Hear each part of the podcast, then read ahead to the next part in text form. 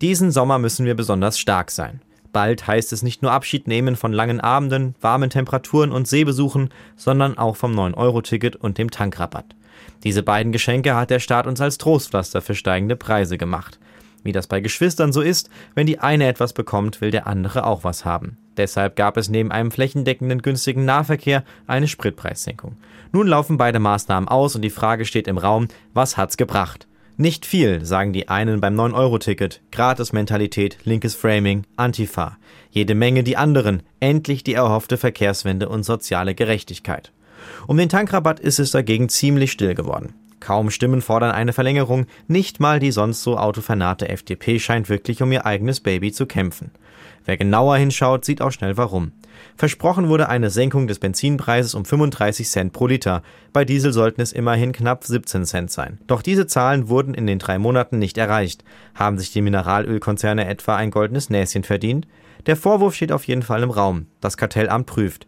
Hätten doch bloß ein paar schlaue Ökonomen und Ökonominnen vorher etwas gesagt uns gewarnt. Aber Moment, das haben sie ja getan. Selbst der ADAC äußerte sich skeptisch. Und das will was heißen als Deutschlands größter Automobilverein. Über drei Milliarden Euro hat der ölige Geldregen an der Zapfsäule gekostet. Aber um das 9-Euro-Ticket fortzuführen, sei kein Geld da, so Finanzminister Christian Lindner von der FDP. Natürlich muss auch darüber gesprochen werden. Günstiger ÖPNV schön und gut, aber was bringt es mir, wenn mein Bus im Odenwald nur zweimal am Tag fährt? Es sollte vor allem der Ausbau des Schienennetzes und die Modernisierung der Bahn im Vordergrund stehen. Aber hätten wir dafür nicht die drei Milliarden Euro des Tankrabattes nutzen können, statt sie wie einen Tropfen auf dem heißen Stein verpuffen zu lassen?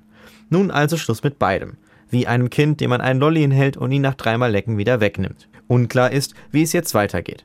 Wird es ein Folgeticket für den ÖPNV geben? Aktuell wird vor allem die Ökobilanz des 9-Euro-Tickets diskutiert. Zu wenige seien vom Auto auf die Bahn umgestiegen, es sei nur für Kurztrips und Reisen genutzt worden. Dabei übersehen viele eine zweite, sehr wichtige Funktion des Tickets. Es hat für Gerechtigkeit gesorgt.